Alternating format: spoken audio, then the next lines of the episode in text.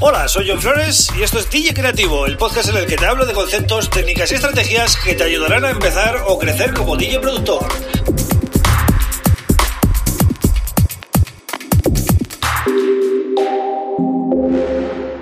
Hola, bienvenido, bienvenida a DJ Creativo. Mi nombre es John Flores y este es el episodio 31 del podcast. Hoy voy a hablar de producción y, eh, bueno, eh, quiero hablar de la mezcla en mono. ¿Por qué es esto de, mezclar en mono, no? Eh, no sé, eh, cuando todo resulta que es en, estéreo hoy en día, eh, ¿por qué debemos poner las cosas en mono? Bueno, principalmente para evitar problemas de fase. ¿Qué es esto de los problemas de fase? Bien, cuando producimos un tema y tenemos todas las pistas en estéreo y hacemos un abrimos el estéreo y todo suena muy bonito, Resulta que si ponemos ese tema en mono de repente, pues hay sonidos que desaparecen y que no se aprecien bien. Eso es porque hay problemas de fase, ¿vale? Es decir, una buena mezcla es aquella que estando en mono eres capaz de conseguir identificar todos los sonidos bien, aunque no suenen tan abiertos y tan bonitos como en estéreo, lógicamente, pero eh, se tienen que apreciar, ¿vale? Tanto en mono como en estéreo.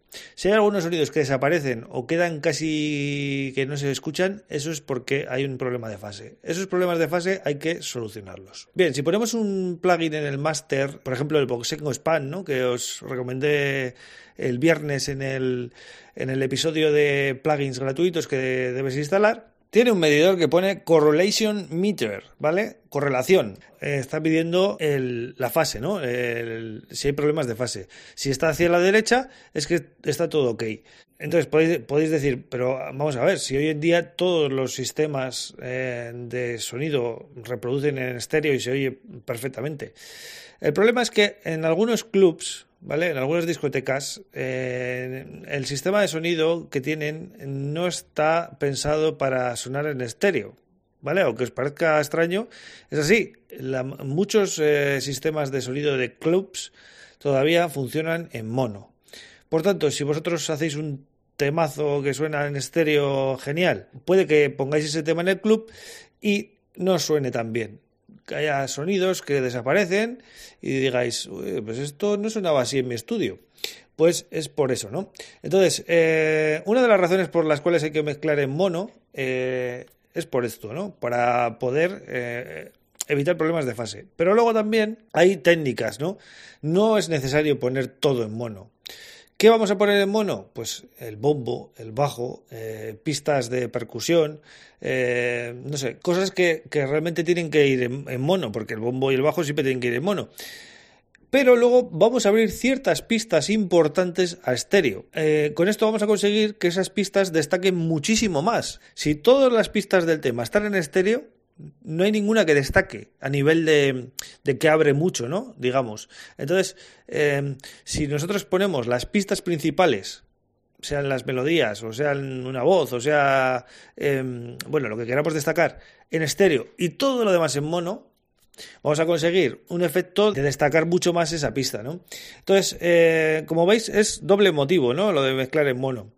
Eh, primero para evitar problemas de fase y que en los clubs que están que tienen sistemas de sonido en mono eh, los temas suenen bien y segundo para eh, sorprender más, ¿no? Para, para, impactar más con las pistas que nosotros queremos que estén más salidas del tema, ¿no? Y, y, de esa manera vamos a conseguir un efecto muy, muy llamativo con muy poco esfuerzo, porque realmente cuando un tema es mono, casi todas las pistas y de repente entra uno en estéreo, es que es como que, madre mía, que ha entrado, ¿sabes?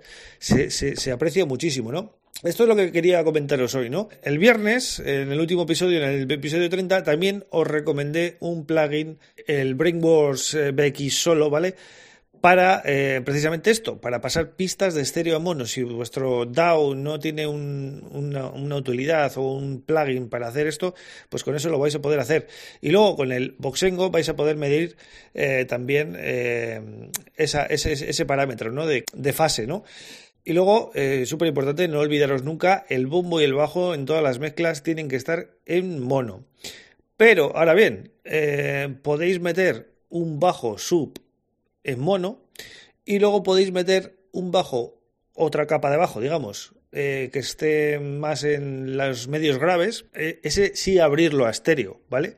Para tener ese efecto de que el bajo pues tenga más, eh, más grosor, ¿no? Más, más cuerpo. Entonces podéis hacer ese tipo de técnicas. Ya veis que mezclar en mono es súper útil y por eso hay que tener a mano siempre un plugin que convierta estéreo a mono. No puede ir todas las pistas en, estéreo en el track porque si no, no destaca nada. ¿Vale? Y luego otra cosa que tenéis que hacer siempre es panoramizar, ¿vale? La panoramización es fundamental. Cuando ponéis una percusión en mono está muy bien, pero lo suyo es que la pongáis en mono y que encima pues la pongáis a izquierda o derecha, ¿vale? Porque de esa manera vais a eh, ir distribuyendo los sonidos de una manera coherente y no se van a chocar entre ellos, ¿vale? O sea, estamos hablando, cuando hablamos de, de, imagen estéreo del track, eh, influye el mono, el estéreo y la panoramización, ¿vale? Son tres, eh, tres factores ahí bastante importantes. Luego tendríamos, lógicamente, para una buena mezcla, la ecualización, la compresión y, la reverb, ¿no? Para completar el, el, combo. Pero hoy os quería hablar eh, exclusivamente de usos del mono, ¿vale? Eh, para una buena mezcla y quiero que os quedéis con esas tres, ¿vale? Primero, problemas de fase. Segundo, para abrir pistas estéreo que destaquen más. Y tercero, porque hay pistas obligatorias como el bombo el bajo que hay que poner siempre en mono. ¿Vale? Y de esa manera, pues seguramente cuando hagáis una mezcla o cuando afrontéis eh, vuestras mezclas, las vais a, vais a poder sacar mejor resultado. Nada más, yo vuelvo mañana con otro tema súper interesante como siempre.